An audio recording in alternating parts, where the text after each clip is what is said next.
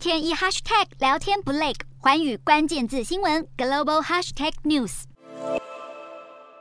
中国外交部长王毅展开东南亚之旅，五号访问泰国的时候会晤泰国总理帕拉育，而帕拉育在会谈当中邀请中国扩大在泰国的投资，强调泰国的战略位置可以完美的成为区域物流中心。另外，这次的会面双方也同意进一步加强合作关系。好，王毅表示，双方可以打造纵贯南北、连通欧亚的中辽泰铁路，以促进物流产业，让跨境运输可以更方便。而帕拉育也表示，期待透过这条铁路开展中国、泰国以及寮国的三方合作，充分释放铁路跨境的发展潜力。